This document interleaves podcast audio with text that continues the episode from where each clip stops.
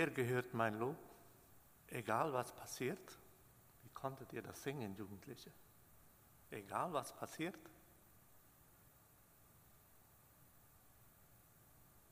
Ich werde heute in dieser Predigt ein bisschen fingieren, wie man das so schön sagt. Ein bisschen schauspielern, ein bisschen so tun, als ob, um das zum Ausdruck zu bringen, was dieser Titel sagt. Ich habe meine Bibel vergessen. Entschuldigung.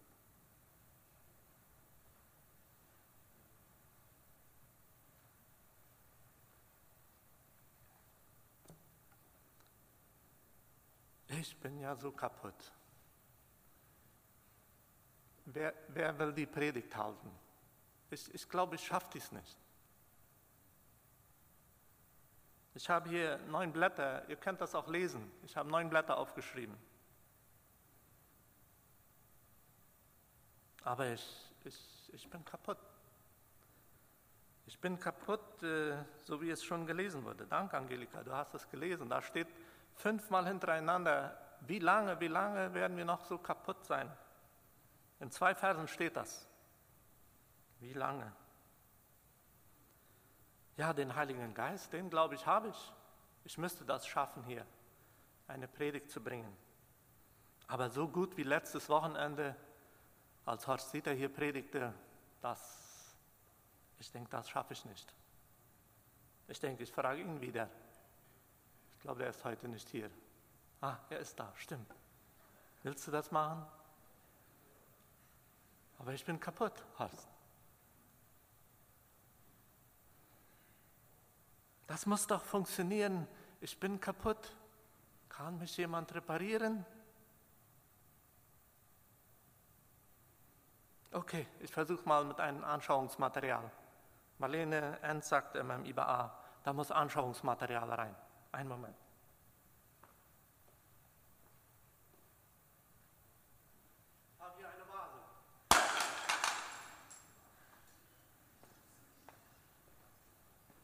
Schreck, oh Schreck, sie ist auch kaputt. Jetzt sind wir schon zwei. Ich hatte sie extra mitgebracht. Die ist ganz kaputt. Ich glaube, meine Frau wird sie nicht mehr brauchen können.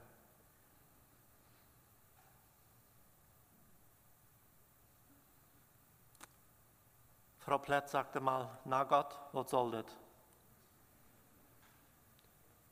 Jetzt ist es kaputt.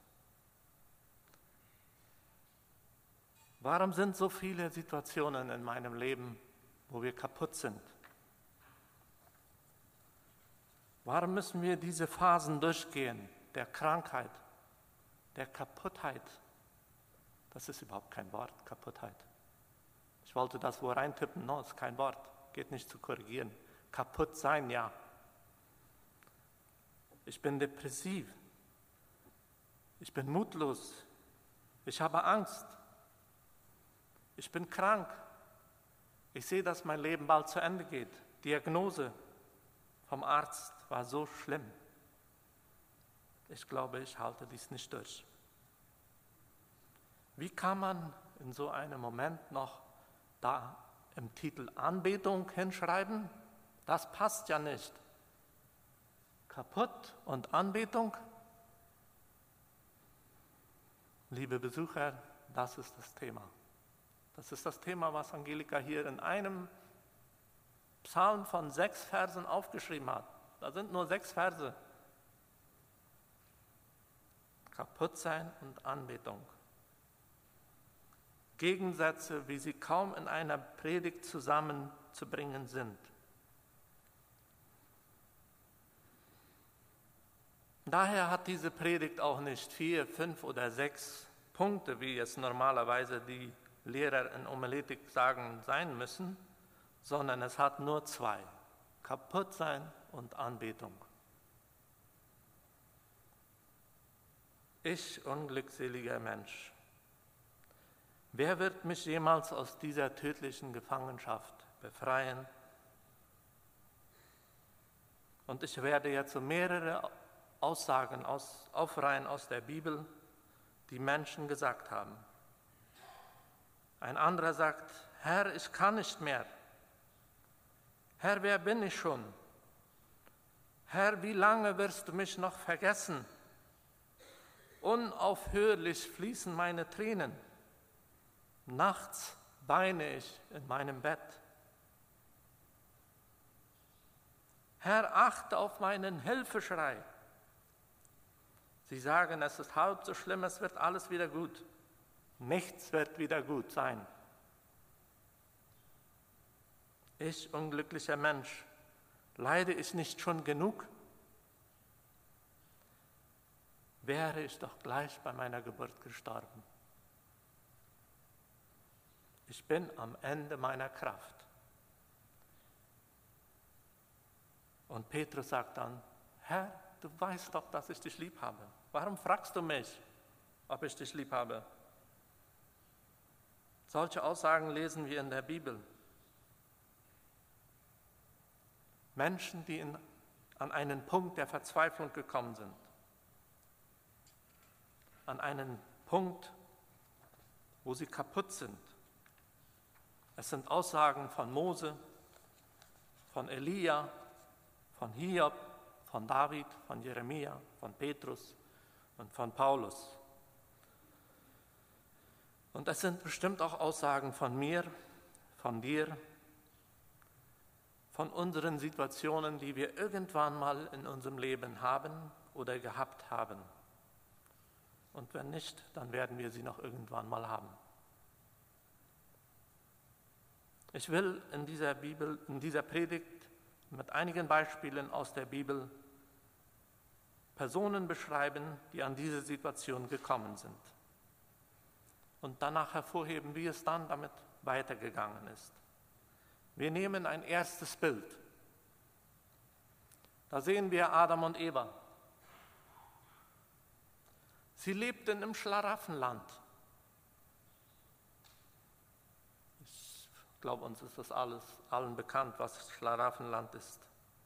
Im Paradies lebten sie. Alles war gut, kein Streit, kein Hunger, keine Krankheit, kein Tod und ein kleiner Fehler, ein kleiner Zwischenfall, ein Moment, der bis heute die ganze Menschheit unter den Fluch der Sünde, unter den Fluch des Todes und unter die Gebrochenheit gestellt hat. Ab dann leben wir alle in dieser gefallenen Welt. Dieser kleine Fehler an diesem schäbigen Baum. Warum musste der da aufstehen?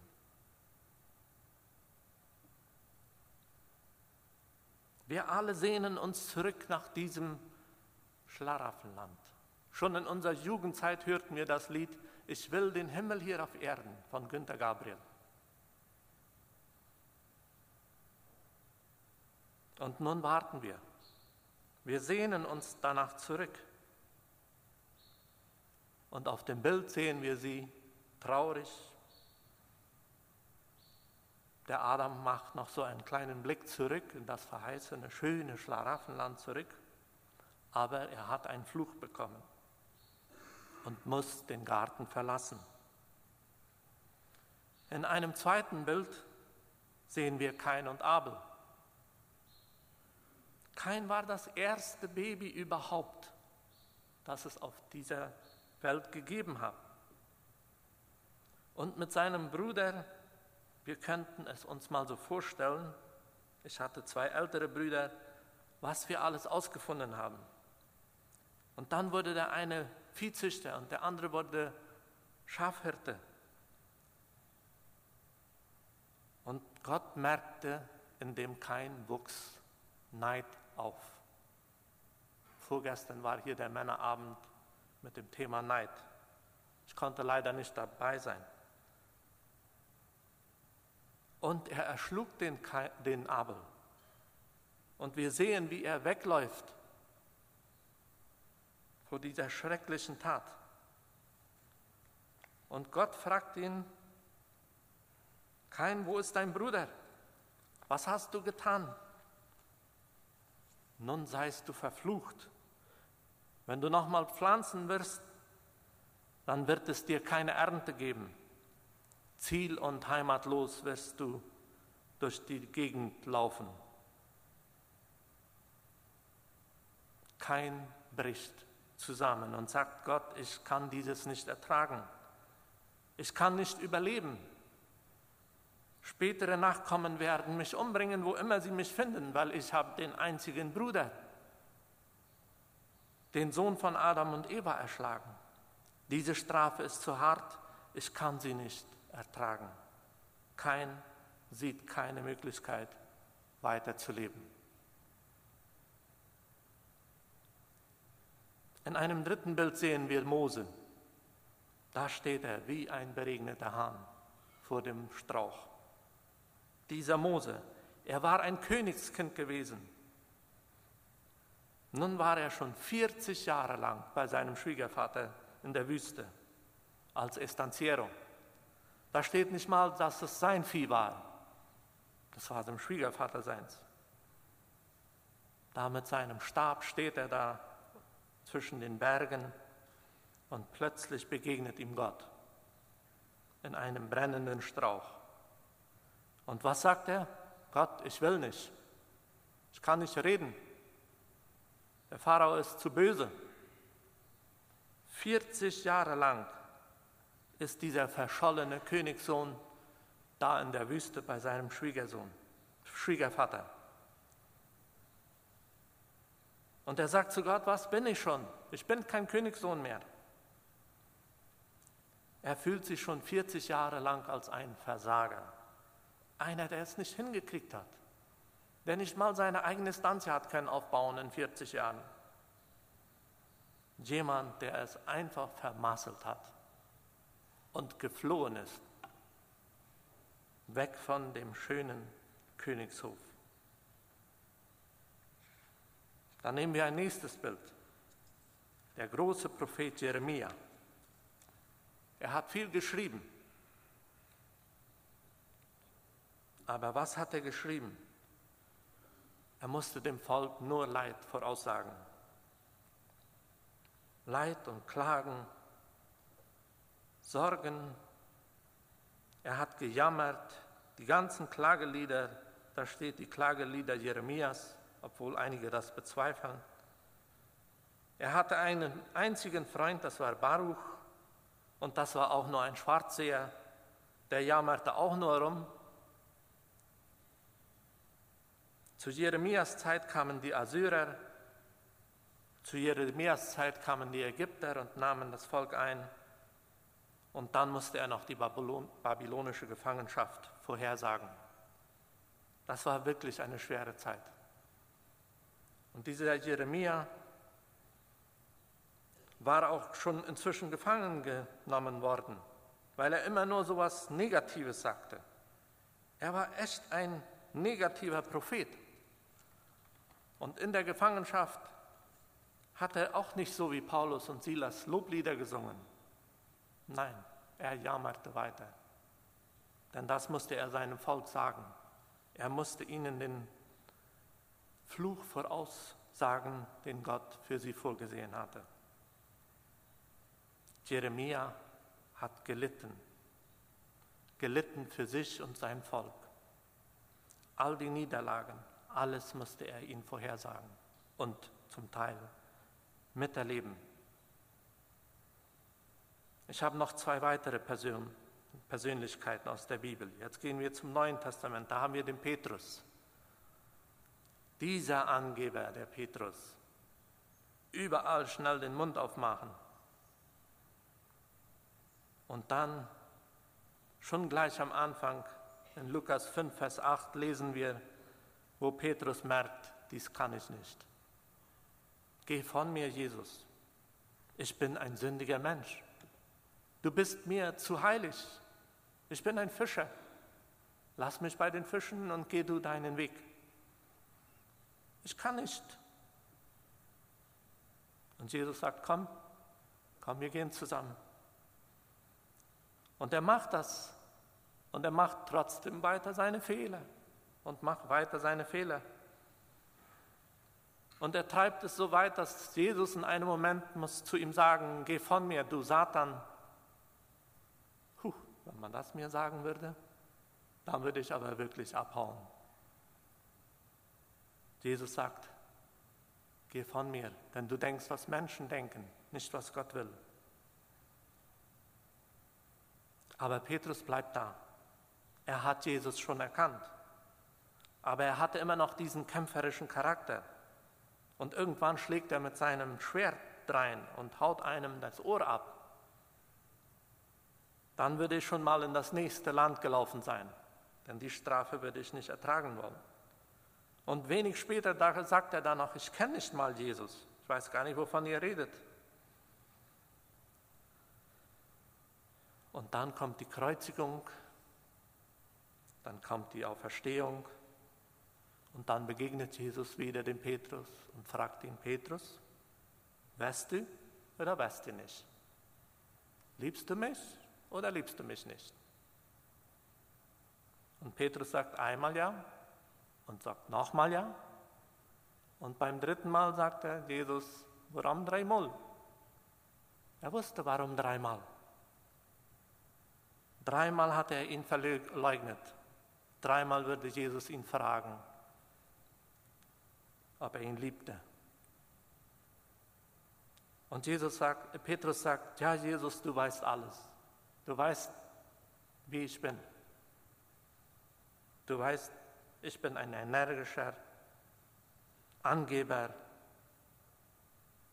In Gerutfried würde wir plötzlich sein. Doch da drehte Petrus sein Leben um. Er geht in die Geschichte ein als der erste Großevangelist. Vielleicht größer wie Billy Graham, größer wie Wilhelm Pals oder Luis Palau. So groß, dass sich gleich mal 3000 an dem Tag bekehren, nachdem er gepredigt hat. Dieser Fischer, der gar nicht wollte mit Jesus mitgehen, er dreht um. Aber da, als Jesus ihn fragte, liebst du mich? Dann war er am Boden zerstört. Er sagt, Jesus, du weißt, du weißt alles. Ich komme zum letzten Bild, da sehen wir den Paulus in Ketten.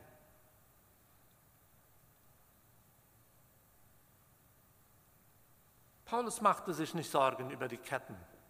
Er hatte ja schon eher mal im Gefängnis gelegen mit, mit Silas. Und da hatten sie Loblieder gesungen. Noch so glücklich. Keine Sorge, wir sind im Gefängnis. Hier kann man uns wenigstens nicht steinigen, denn das hatte er auch schon durchgemacht. Man hat ihn gesteinigt und man dachte, er wäre tot und man hat ihn zur Stadt rausgeschleppt. Aber er fühlte andere Ketten. Er fühlte die Ketten seiner Menschlichkeit. Er fühlte, dass sein Körper immer das Böse wollte. Römer 7, Vers 21 und auch 24, ob ich, obwohl ich das Gute will, das Böse liegt mir näher. Oder so wie es eine andere Übersetzung sagt, so sehr will ich das Gute, was bei mir zustande kommt, ist das Böse. Das hört sich so, als ob Petrus, äh, Paulus darüber ganz frustriert ist. Ich will schon das Gute, aber ich tue das Böse. Und dann macht er diesen Ausruf, ich unglückseliger Mensch. Kann mich mal bitte jemand davor befreien? So wie es in einer Übersetzung sagt, kann mich mal jemand aus dieser tödlichen Gefangenschaft befreien? Das sagt er nicht da in Rom in Ketten, auch nicht vorher im Gefängnis. Nein, das sagt er von sich selbst. Er ist in Ketten in seinem sündigen Leib.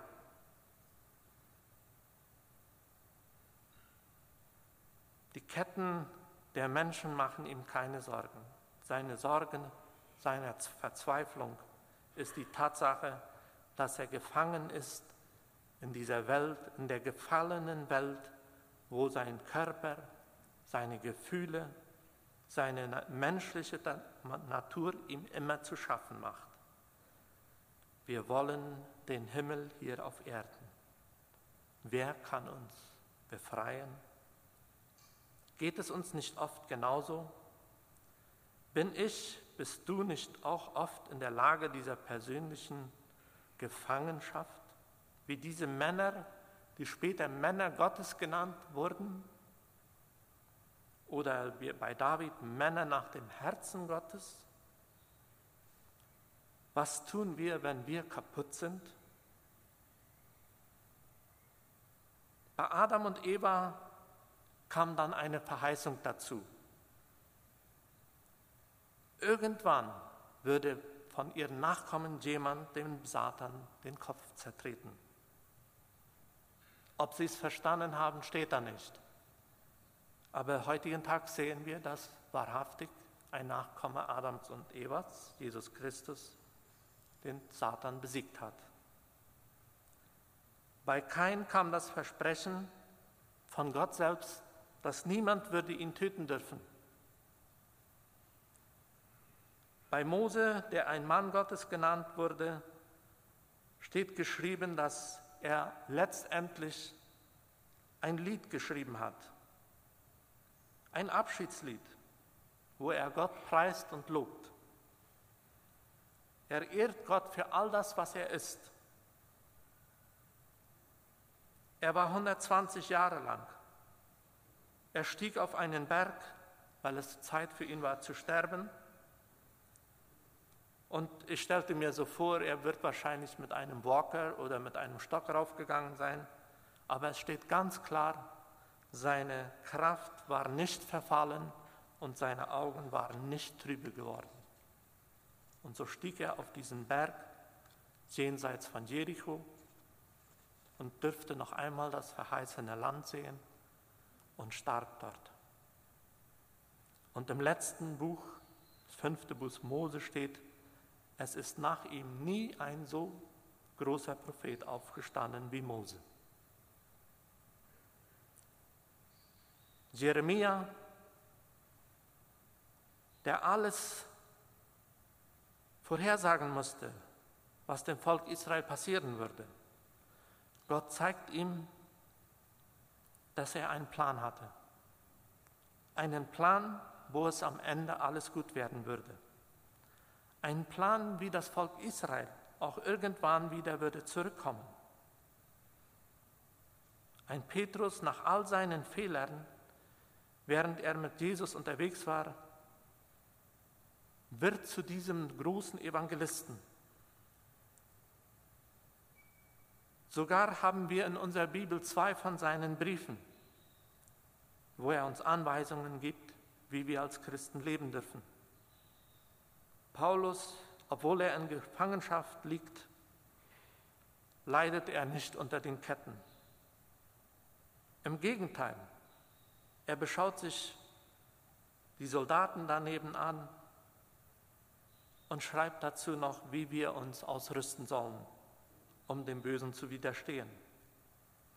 Ich stelle mir den Paulus so vor wie einen sehr optimistischen Mann. Wie einen Mann, der sagt, kommt Wellemor, das wird noch. Das wird noch werden.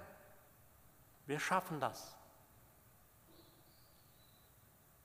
Und mindestens vier der Briefe, Epheser, Philippa, Kolosser und Philemon, hat er aus der Gefangenschaft geschrieben. Vielleicht auch einige mehr. Und wir merken das da gar nicht in diesen Versen, dass er jammert. Im Gegenteil. Epheser ist eins der schönsten Briefe, die wir haben. Paulus litt nicht unter der Gefangenschaft in Rom. Er litt unter dem, was in seinem Leibe zu kämpfen war. Was ist aber dieses Anbeten? Wie kommt ein Paulus dazu, jemand wie Gott anzubeten, zu loben, ihn zu preisen, zu ehren? Wie können wir das machen, wenn es schwer ist? Ein Ausspruch sagt, am Ende wird alles gut. Und wenn es nicht gut wird, dann ist es noch nicht das Ende. Sollen wir jetzt sitzen und abwarten, bis das Ende kommt? Oder wie Psalm 42 sagt, ich werde dir noch irgendwann danken. Ich werde ihm noch danken. Irgendwann.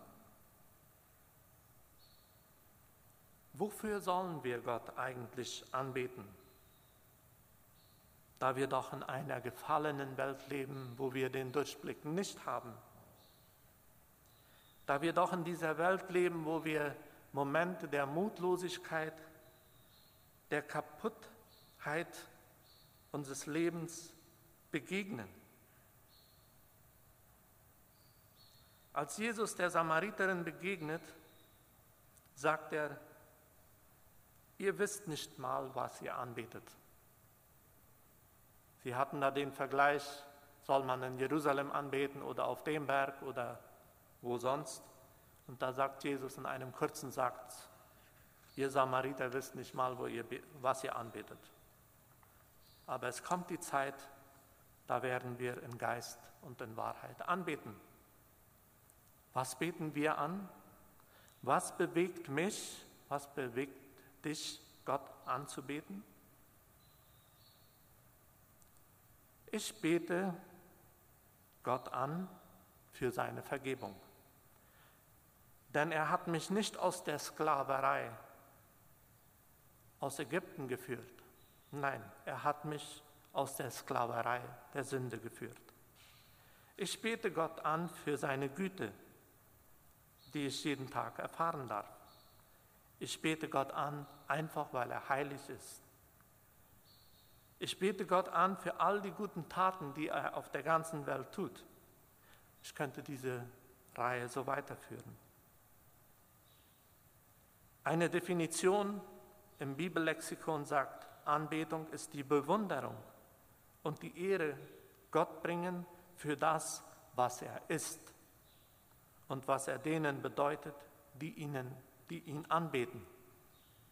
Mir fiel hier auf, da steht gar nicht für das, was er tut. Anbetung ist die Bewunderung und Ehre Gott bringen für das, was er ist und was er denen bedeutet die ihn anbetet. In welchen Situationen bewundern wir Gott und beten ihn an? Im Alten Testament hat das Volk Gottes Gott angebetet für die Wunder der Flucht aus Ägypten und die Einnahme des verheißenen Landes. Und David gibt uns wiederholt Beispiele seiner Form der Anbetung. Zum Beispiel im Psalm 95 kommt Lasst uns den Herrn zujubeln, lasst uns zujauchzen dem Felsen unseres Heils, denn ein großer Gott ist der Herr und ein großer König über alle Götter. Kommt, lasst uns anbeten und niederfallen, lasst uns niederknien vor dem Herrn, der uns gemacht hat, denn er ist unser Gott und wir das Volk seiner Weide und die Herde seiner Hand. Nicht einmal erwähnt er, dass er Gott anbetet für den Auszug aus Ägypten. Er betet ihn an für das, was er ist. Ein großer Herr, ein großer König über alle Götter. Er ist Gott über alles. Und diese Anbetung setzt eine Beziehung zum, zu Gott voraus. Wir müssen eine Beziehung zu Gott haben, um ihn anzubeten. Die Form, Gott anzubeten, sieht in jeder Kultur wohl anders aus. Wir als Mennoniten sind uns oft nicht sehr einig, wie die Form aussehen soll. Am nächsten Samstag hat die Salem-Gemeinde zum Beispiel zu einem Anbetungsgottesdienst eingeladen. Ist vielleicht eine Form, Gott anzubeten. Andere machen es anders. Sie unterstützen vielleicht ein Patenkind in Villa Choferes. Darüber wollen wir jetzt nicht diskutieren. Aber Anbetung setzt eine Beziehung zu Gott aus. Anbetung, die Form, die kann verschieden sein. Da der Vorhang im Tempel zerrissen ist, haben wir nun freien Zugang freien Zugang zu Gott, ihn überall anzubeten, auf verschiedenen Arten und Weisen. Und heute sollen wir ihn in Geist und in Wahrheit anbeten. Es steht da auch, die Männer sollen zu jeder Zeit heilige Hände heben. Das ist zum Beispiel nicht gerade unsere Form, da zu stehen und Gott anzubeten. Würde komisch sein, wenn ich da auf dem Super Estacionamiento würde stehen und sagen, danke, die, das kommt es noch nicht zu. Wenn wir Jesus erkannt haben als den Sohn Gottes, dem alle Gewalt gegeben ist, im Himmel und auf Erden, und er der ist, der gekommen ist, um für mich und für dich zu sterben und meine und deine Schuld bezahlt hat, dann ist es doch eine normale Reaktion, eine logische Reaktion, dass wir ihn dafür anbeten. Wir sind dazu bestimmt, seine Anbeter zu sein. Wir Christen sind seine Anbeter. Wir sind nicht mehr Gefangene in Ägypten und wir sind auch nicht mehr Gefangene oder Sträflinge unserer Sünde. Wir sind befreit und wir beten ihn an.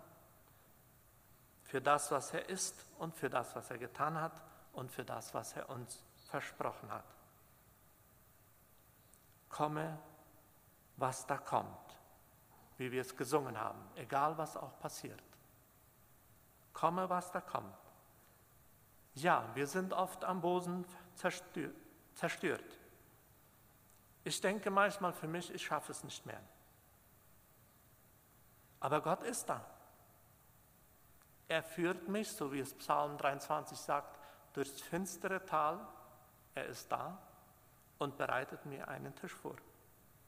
Und da sind nicht nur Galletas und Wasser. Er bereitet mir einen Tisch vor, wo alles drauf ist.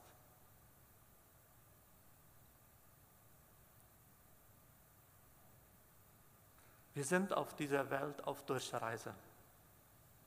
Ich war neulich in Villa Amistad, hat die Zentrumbrüdergemeinde am Samstagabend Gottesdienst. Und da hat ein Prediger gesagt, unser Leben gleicht der Terminal der Omnibus in Asunción zum Beispiel.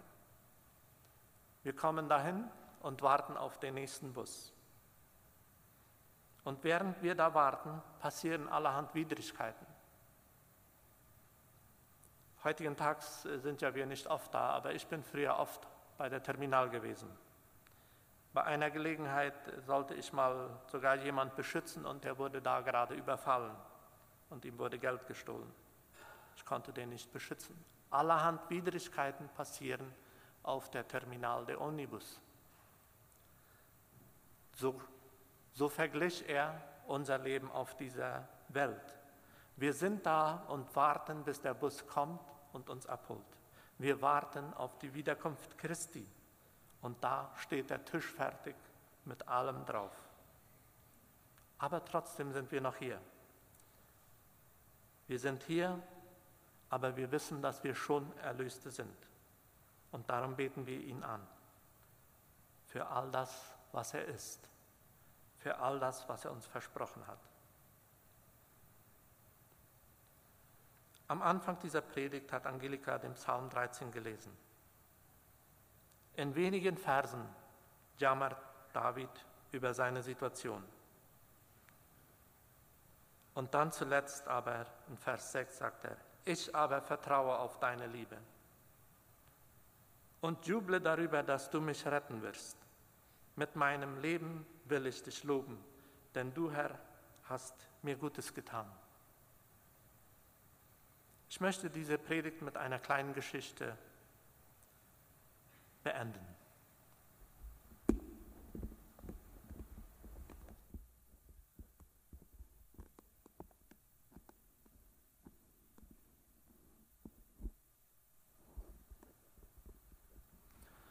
Nach einem Sturm war ein kleines Vögelchen in der Wüste gelandet.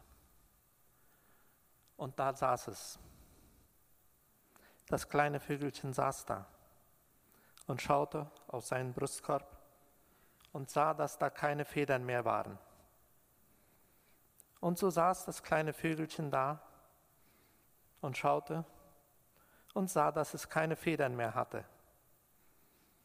Und plötzlich merkte das Vögelchen, dass jemand neben ihm stand. Und drehte den Kopf so ein bisschen zur Seite und fragte, wer ist da?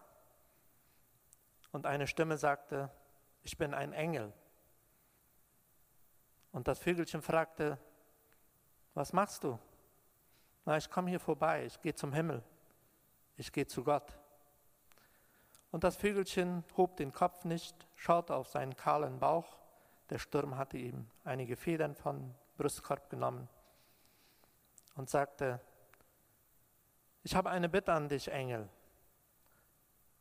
Kannst du Gott fragen, warum ich hier sitze und leide? Ich fühle mich so elend. Ich habe keine Federn mehr. Ich dürste. Ich habe nichts zu essen. Frag ihn, warum dies so ist. Okay, sagt der Engel, ich frage Gott mal. Und so saß das Vögelchen da. Der Engel flog zum Himmel und fragte Gott, Gott, da ist ein Vögelchen in der Wüste. Aus irgendeinem Umstand ist es dahin gekommen. Kannst du mir sagen, warum es so leidet? Ich will es ihm sagen. Es hat mich darum gebeten. Ja, sagt Gott. Sag dem Vögelchen, es wird so weiterleiden, bis ans Ende seiner Tage. Da war der Engel ziemlich traurig und fragte Gott, kann ich was für das Vögelchen tun, damit es ihm besser geht? Tja, sagt Gott, das Vögelchen kann nicht mehr, aber sag ihm, er soll einmal pro Tag den Kopf heben und sagen, Gott, ich danke dir für das, was ich habe. Der Engel war erstaunt, aber er flog zurück und sagte dem Vögelchen, Gott sagt, du sollst einmal pro Tag den Kopf heben und sagen, danke Gott, was ich habe. Hm, das Vögelchen war noch trauriger. Aber was konnte schon passieren? Es würde es versuchen. So machte das Vögelchen es. Es hob den Kopf, schaute zum Himmel und sagte, danke Gott für alles, was ich habe. Und schaute wieder auf seine federlose Bauch. Und so ging das weiter. Am nächsten Tag wieder. Das Vögelchen hob den Kopf, und schaute nach oben zum Himmel und sagte, Gott, danke für alles, was ich habe. Am dritten Tag war sein Genick schon etwas entspannter und es hob wieder den Kopf und sagte, Gott, danke für alles, was ich habe. Am vierten Tag machte es es wieder. Danke Gott für alles, was ich habe. Und so ein bisschen beiseite sah das Vögelchen, da war noch was. Aber es neigte wieder den Kopf. Am fünften Tag war es zu neugierig und sagte, danke Gott für alles, was ich habe. Und drehte sich so ein bisschen neugierig zur Seite und sah, da war eine Oase. Und schaute besser hin und dachte so, okay, ich habe ja keine Federn, ich kann da nicht hinfliegen und neigte wieder den Kopf. Am sechsten Tag war es noch neugieriger und hob den Kopf wieder und sagte, danke Gott für alles, was ich habe und dass da eine Oase ist. Und als es wieder den Kopf neigte, merkte es, dass da noch Federn an ihr waren. An ihren Flügeln waren noch Federn. Sie hatte nie auf die Federn geachtet. Das Vögelchen hatte nie auf die Federn geachtet. Sie dachte, sie hatte keine mehr. Sie hatte nur auf ihren Bauch geschaut. Dieses Vögelchen, es hatte nur auf ihren Bauch geschaut. So fing sie an, so fing es an, ihre Flügel zu bewegen. Und langsam, halb fliegend, halb gehend, erreichte sie es, die Oase. Sie sprang, es sprang ins Wasser rein, wusch sich, trank und hob den Kopf und sagte, danke Gott dass ich die Oase gefunden habe. Danke, dass hier Wasser ist. Danke, dass ich Federn habe. Und als sie den Kopf hob, als es den Kopf hob, sah sie, da waren Bäume mit Früchten, mit Körnern, mit Essen. Und es fing an zu essen und es wurde stärker und es wurde, bekam mehr Kraft. Und am siebten Tag fing das Vögelchen an zu fliegen. Und es flog eine Runde um die Oase und noch eine Runde und schaut auf die Federn und sah, dass es ein sehr schönes Vögelchen war, mit bunten Federn. Es fehlten wohl noch einige Federn an ihrem Brustkorb, aber es hat schöne Federn an den Flügeln, an beiden Seiten, an dem Rücken, an dem Schwanz. Alles war bunt und schön. Nur dadurch, dass, wir, dass es den Blickwinkel gewechselt hatte. Sie hatte angefangen, auf Gott zu schauen. Es hatte angefangen, auf Gott zu schauen. Dieses kleine Vögelchen. Oft sind wir mit unserem Leid, mit unserem Kummer wie dieses Vögelchen. Unsere Blicke reichen nur noch auf unser Leid. Wir wissen nicht mal, dass wir schöne bunte Federn haben. Wir wissen nicht, ganz in der Nähe ist eine Oase, wo Gott uns erquicken will, wo Gott uns ernähren will, wo Gott uns neues Leben schenken will, wo wir wieder fliegen können. Möge Gott uns im Nachdenken dieser Predigt helfen. Ich möchte noch zum Schluss beten.